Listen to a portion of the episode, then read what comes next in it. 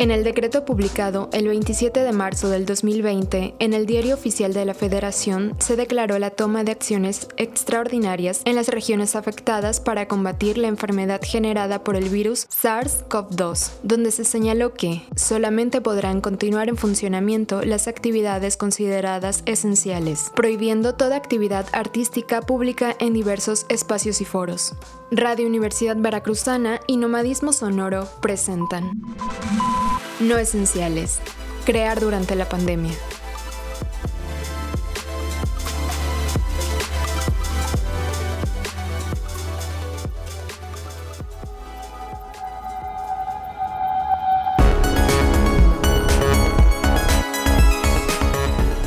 Estamos en una emisión más de No Esenciales, una serie que trata sobre charlas con creadores y creadoras y la relación o cómo están llevando el proceso dentro de la pandemia, de sus procesos creativos. Soy Claudia Castellán o Chispilla, le doy la bienvenida y asimismo a mi compañero Antulio García, que está por allá en Jalapa y nos estamos conectando. ¿Cómo estás, Antulio? ¿Qué tal, Claudia? Un gusto saludarte, saludar a toda la gente que nos escucha a través de FM, también a través de distintas plataformas digitales. En efecto, no esenciales, una charla que tendremos el día de hoy con un músico y productor radicado eh, y oriundo de la ciudad de Jalapa, Veracruz, quien, bueno, también Ah, ya nos contará más adelante sobre el trabajo que realiza, incluso también a nivel eh, de la enseñanza. Saludamos a la gente a través de Radio Universidad Veracruzana en el 90.5 de FM, también a través de Radio WAP en el 96.9. Saludamos a la audiencia de Nomadismo Sonoro y es un gusto para mí presentar a Cristian Guevara. Cristian, ¿cómo estás? Saludos. Hola, hola, hola, ¿qué tal? Acá andamos encerrados, ¿no? Encerrados y conectados también de forma virtual con todos los problemas, las caídas que de pronto tenemos, ¿no? Claudia, el, tema de la tecnología también nos está dejando muchas enseñanzas. Así es, después de ya varias charlas con otras creadoras y creadores, creo que vamos tejiendo como una, un común denominador que son las reflexiones. ¿Por qué no comenzamos? Cristian, eh, ¿nos podrías relatar un poco sobre tu trabajo artístico como productor, como músico? Especialmente para aquellas personas que no sepan muy bien sobre tu trabajo. ¿Nos relatas un poco, por favor? Sí, claro. Este, yo soy Cristian, me dedico principalmente a la grabación de audio. Eh, actualmente tenemos un estudio en la ciudad de Jalapa, donde hemos estado pues haciendo eh, circo y maroma, dirían por ahí, ¿no? Con, esta cuestión de, de la pandemia. Y pues ya llevamos un rato de forma individual grabando varios proyectos por acá y pues recientemente eh, en esta pandemia precisamente pues saqué un pequeño, bueno, un, saqué un disco o un EP de una compilación de música electrónica que tenía ahí guardada. Eh, pues entre otras cosas pues también me dedico al audio en vivo ya saben, ¿no? Todo lo de la ingeniería de audio. Muy bien, eh, además de tu trabajo como, como ingeniero de audio, ¿cómo, ¿cómo ha sido también para ti, vamos haciendo un comparativo entre el antes y el después sobre el, el quehacer eh, en la producción, pero principalmente también en la oportunidad que hemos tenido de escuchar el trabajo que actualmente realizas y cuéntanos un poco más sobre el proceso de este EP que, que editaste y que presentaste hace algunas semanas. Sí, claro, el, el EP fue un proyecto que hacía yo en mis tiempos libres, o sea, eventualmente yo sabía que, quería hacer un disco, pero nunca me dediqué de lleno a decir, oh, lo voy a hacerlo, ¿no? Simplemente fue así como esporádico. Eh, fue un disco que yo creo que se había tardado unos tres años, o sea, no es porque digas, uy, qué discazo, sino que porque fue muy esporádico, ¿no? Y siempre tuve en mente esos sonidos eh, eh, como esa cuestión del, pues no del, del sign ni del retro sign ni nada de eso, pero sí los, los sintetizadores muy crudos, ¿no? No tenía yo manera de hacerlos, entonces pues todo lo hicimos, bueno, lo, hice de manera digital y de ahí por eso el, el nombre del Multivac, ¿no? Multivac es el nombre de este P que has eh, realizado en este tiempo. ¿Nos podrías contar entonces también, Cristian, cómo es que, cómo está afectando tu trabajo como músico, como productor? Ya un poco nos has comentado que has estado trabajando a distancia con otros personajes, em, pero ¿de qué otra manera está afectando? beneficiando, bueno, tal vez es que tengas ahora el tiempo para sacar este EP, pero ¿qué nos puedes contar sobre estas reflexiones de, digamos, lo bueno, lo malo, lo oscuro y lo triste al respecto de em, esta situación? Pues bueno, vamos a hacerlo como eh, todo partes. Mm, en el rollo como, vamos a decirle, la industria musical, por así decirlo, en la cuestión de la grabación, la, la distribución y eso, creo que sí, sí hubo una especie de beneficio sea, por muy, muy raro que te pueda sonar. Porque, por ejemplo, ese tipo de programas como el que estamos, a veces no le daban tanta importancia o como que no, le da, no, no les poníamos tanta atención, ¿no? Y sin embargo veo que ha crecido bastante. A la par, estos escuchas y uso de YouTube, de Spotify, que siempre estuvieron presentes, ahora son más presentes, ¿no? Entonces, creo que nos cayó como por obligación meternos a este mundo digital, ¿no? Y como músicos, creo que siempre habíamos pasado por alto esta cuestión de la distribución digital. Entonces creo que a todos nos tocó aprender o nos está tocando aprender. Eh, en lo personal, más que quejarme, yo creo que podría decir hasta cierto punto que agradezco esta, esta parte de la pandemia y pues estamos en eso, ¿no? Lo que no me gusta para nada, pues es la cuestión esta de que pues la música en vivo se detuvo. Es algo que pues, yo creo que a todos nos gusta y siempre nos las pasábamos en esta cuestión de la, pues la acción, ¿no? De ver al, chavo tocar o la banda tocar, brincando y el sonido bien duro y eso. Pues sí, desafortunadamente eso desapareció, bueno, temporalmente, pero pues las cosas van a seguir, ¿no? Ahora sí nos reinventamos, ahora ya estamos en esa cuestión de streaming, andamos viendo como transmisiones en vivo y todo eso demás. Creo que eso también ayudó a que los músicos nos, nos acercáramos a la tecnología. Siempre había esa, ese distanciamiento entre, ay no, pues es que pues yo no me quiero meter en esto porque quiero un técnico y quiero que hacer eso. Sin embargo, ahorita ya todos los músicos nos estamos volviendo pues técnicos en, en audio, ¿no? De una u otra forma a los niveles que como uno quiera verlo, pero ya es una obligación. Eh, en la cuestión de la producción musical, así como lo que ya teníamos programado y lo que yo tenía programado, pues realmente no nos afectó nada. Pues por lo mismo de esta cuestión tecnológica nos permite trabajar a distancia. O sea, hemos tenido personas que, que en su casa tienen un micrófono, una interfaz y vamos como trabajando remotamente. Entonces, pues como que en esa cuestión realmente no nos, no nos vimos afectados. Nos vimos afectados, la verdad, en la cuestión en vivo, eso sí.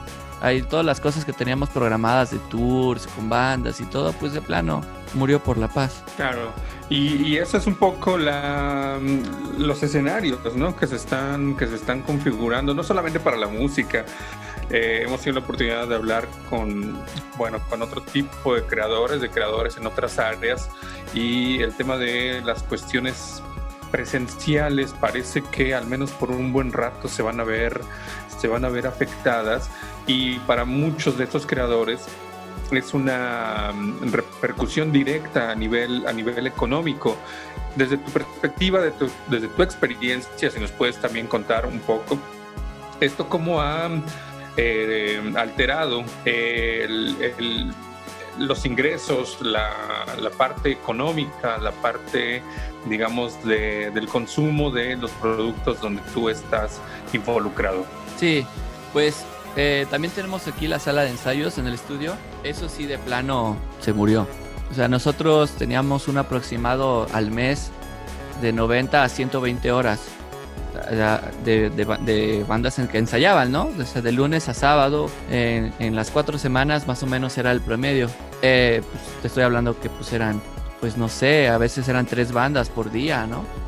Y ahorita de plano, en primer lugar, la primera etapa de, esta, de este bicho, pues sí, nos obligaron a cerrar y pues también nosotros dijimos, no, pues sí, no vaya a ser la de malas. Y pues dos meses y medio o tres estuvo muerto. O sea, literalmente esa parte económica con la que contábamos estuvo, bueno, está muerta. Sí, ahí, sí fue un golpe bastante complicado para, para, nuestros ingresos.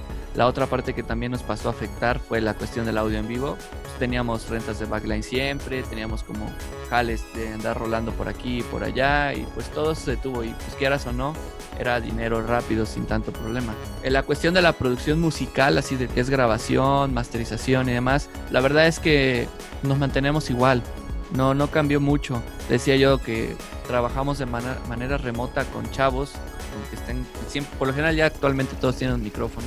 Y pues todo lo producimos aquí y las voces se hacen allá o, luego ellos vienen, ¿no? Eh, por ejemplo, el domingo vino alguien de Orizaba, pero pues nada más a lo que viene, o si viene a grabar y se va. Entonces ese ritmo no nos pasó a afectar, la verdad, pero pues el otro sí de plano fue un golpe bastante, bastante fuerte. Y en ese sentido, Cristian, ¿Tú tendrías alguna especulación eh, de cómo posiblemente será en el futuro o en, el futuro próximo? Es decir, hasta que no tengamos una claridad de cómo vamos a poder reencontrarnos en el espacio público, en los espacios lúdicos. ¿Cómo crees que en el, en el ámbito de la música electrónica, que definitivamente tiene que ver con la presencia de los cuerpos y el, contacto, eh, el baile, ¿Cómo crees que se, se, vaya a desarrollar? Porque definitivamente se requerirán algún tipo de estrategias para que esto eh, tenga una continuidad, siga viviendo. Eh, no sé, ¿tienes alguna idea de cómo pudiera ser? ¿Te lo imaginas? Sí, sí, la verdad es que me he imaginado dos, tres cosas, ¿no? Y no nada más en la música electrónica, eso va a pasar en todos, ¿no? Hasta en la música banda y ese tipo de, de, sonsonetes. Yo creo que va, va a ir por niveles. Yo creo que lo más grande le va a bajar unos cuantos escalones. O sea, ya no va a ser así la locura que era el artista antes de, de ay, no, pues voy a meter a 10 mil personas, ¿no? y que las voy a meter en un día. Yo creo que si bien le va, va a meter 2000 en 5 días, ¿no? Entonces, ¿a quién va a pagar esa producción? ¿O cómo se va a distribuir la ganancia para poder solventar esa producción? El artista yo creo que va a tener que ceder un poco o de plano, pues, ¿qué, podemos hacer, no? La, la otra cuestión, creo que la música underground, a nivel que creo que todavía estamos nosotros, más bien que estamos nosotros, se va a volver más underground.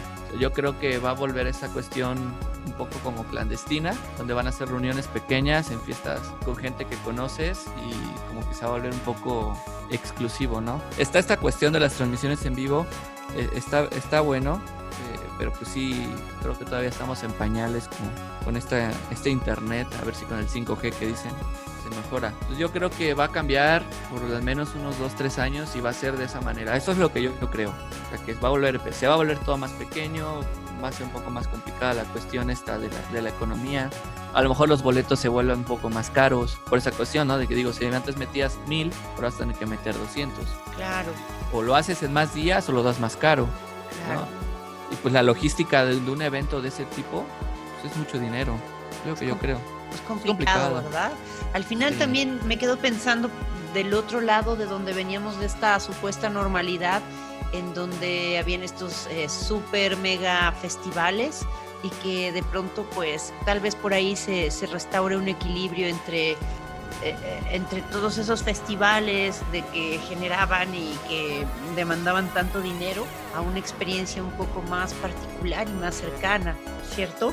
Sí, sí, exactamente. Y es que mire, aquí pasa algo, que es algo que, bueno, Antulio debe estar mucho familiarizado, ¿no? Anteriormente, cuando estaban los Beatles y toda esa, época, boom, vender un disco era wow, o sea, vivían de los discos, ¿no? Michael Jackson, todo eso.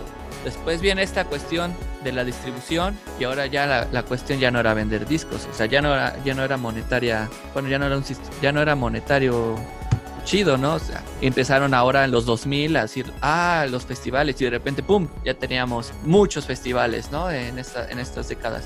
Y ahora, pues, ¿con qué nos vamos a quedar? Algo, algo, algo va a pasar, ¿no? Sí, a, mí, fíjate, a mí me gustó mucho esta, esta idea que dijiste, eh, seguramente por mis propias convicciones, el tema de mm, eh, las cuestiones privadas, incluso hasta clandestinas, como decías, ¿no?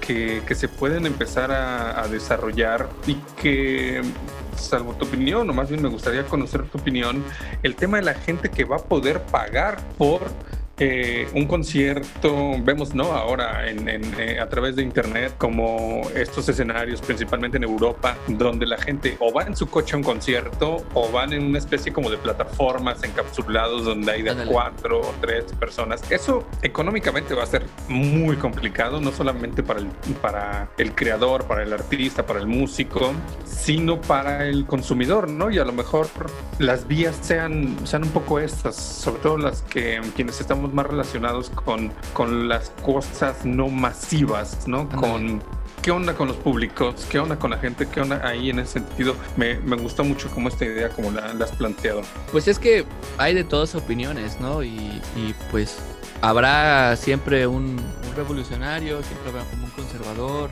y pues siempre habrá para todo gente.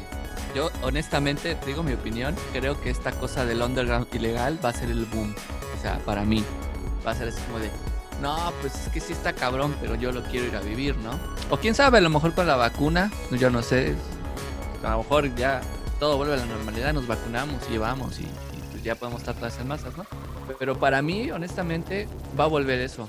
Los en, petit, comité, en petit comité, todo, todo, todo, todo, todo, ¿no? Hasta el J Balvin va a ser así como para 200 personas nada más, ¿no? Y pues sí, va a ser caro. Mm, es como muy, muy de ciencia ficción pensar que pues todos se van a comprar sus cascotes y van a andar ahí como bien, bien separados y o sea, ¿y qué va a pasar entonces con la venta de la cerveza? Y, o sea, ¿qué onda ahí, no? O, otras cosas. Honestamente, creo que la dirección va para allá. También creo que la dirección digital va a ser, bueno, ya es el boom. Ya creo que todos hemos estado como a, a comenzar a comprender el verdadero poder musical de estas, bueno, el poder económico musical de estas plataformas. Eso es lo que yo creo, vamos a ir al underground. Ojalá de alguna manera se, restablezca un poco este equilibrio entre aquellas grandes industrias culturales que quieren llevarse todo el dinero y en efecto se lo llevan porque después de, de, de una serie de maneras de hacer como son estos conciertos de muchísima gente, muchas bandas maratónicos, súper explotadores en muchos términos. Ojalá, a mí, a mí sí, honestamente, se me apetece muchísimo cuestiones un poco de más cercanía. Eh, evidentemente no será igual para qué tipo de músicos y qué tipo de músicos. Y yo espero, honestamente, que esta circunstancia pueda beneficiar en verdad a quienes ya lo merecen porque han sido castigados muchísimo por esta industria. Cristian, ¿nos puedes contar dónde podemos encontrar tu EP? ¿Dónde podemos encontrar música eh, que has producido, que has realizado? Pues en todas las plataformas, así, ¿no? Lo que es YouTube, Apple Music, ah, Spotify, Tidal y todo. Todas, todas las plataformas ahí me pueden encontrar. ¿Cómo es que te buscamos para encontrarte? Eh, Cristian Guevara, así como suena. Bueno, la, lleva una H que está muda, que es después de la T es Cristian, después de la T H, al principio no la lleva. Muy bien. ¿Y cómo se llama el trabajo que lanzaste? ¿Nos lo recuerdas? Y si hay alguna forma de apoyarlo eso económicamente. Eh, se llama Multivac Anthology y sí hay una forma. Eh, SoundCloud ah, recientemente comenzó, comenzado la pandemia, abrió una forma de pago, de apoyo, de donación donde a través de PayPal tú puedes donar la cantidad que tú quieras al artista. Muy bien. Entonces ahí busquen el trabajo de Cristian Guevara y Claudia, cerramos esta entrevista del día de hoy. Cerramos la entrevista. Cristian, ¿nos quisieras compartir en general una reflexión última sobre las, las cosas que está haciendo cambiar esta pandemia? Pues nada, adaptarse realmente, ¿no? Y, que a los músicos que están escuchando esto, pues inviertan en, sí mismos, en, eh, edúquense un poco en esta cuestión del audio, porque yo creo que de aquí a tres o cuatro años va a ser lo que nos va a mantener a flote y pues que aprovechar esta pandemia para no andar haciendo pues tonterías de andar dando covers de 30 o 50 pesos, ¿no? Porque pues si ya van a ser 100 personas es un buen pretexto para decir que ahora vamos a cobrar 150 por escucharnos dos horas, ¿no? Perfecto. Perfecto. Muchas cosas que reflexionar. Sí, bastante. Pues muchas gracias. Bueno, nada más una cosa, en efecto, también nosotros como público tenemos que reflexionar mucho la, la cuestión de los consumos ¿no? que tenemos y que hay que hacer ese equilibrio porque al final podemos ir a pagar un muchísimo dinero por un festival a la vez bastante mediocre, demandante, caro y por qué no aprender a disfrutar de otro tipo de, de conciertos, de, de, maneras de encontrarnos con los músicos y que incluso nos seguiría saliendo mucho más barato que aquello, ¿no? Antulio, eh, Cristian, muchísimas gracias por estar este día con nosotros, Cristian, por compartir todas tus eh, reflexiones. Te agradecemos muchísimo. gracias a ustedes. Antulio. Muchísimas gracias. Un, un saludo para Cristian, un agradecimiento a Claudia. Esto fue un capítulo más de No Esenciales. Nos encontramos en otra ocasión a través de Nomadismo Sonoro por Radio WAP y Radio Universidad Veracruzana. Recuerden buscar eh, nuestras plataformas digitales para escuchar todos los capítulos de No Esenciales. Nos encontramos en la próxima, Claudia. Así es, Antulio. Gracias a usted por escucharnos. Hasta la próxima. Adiós.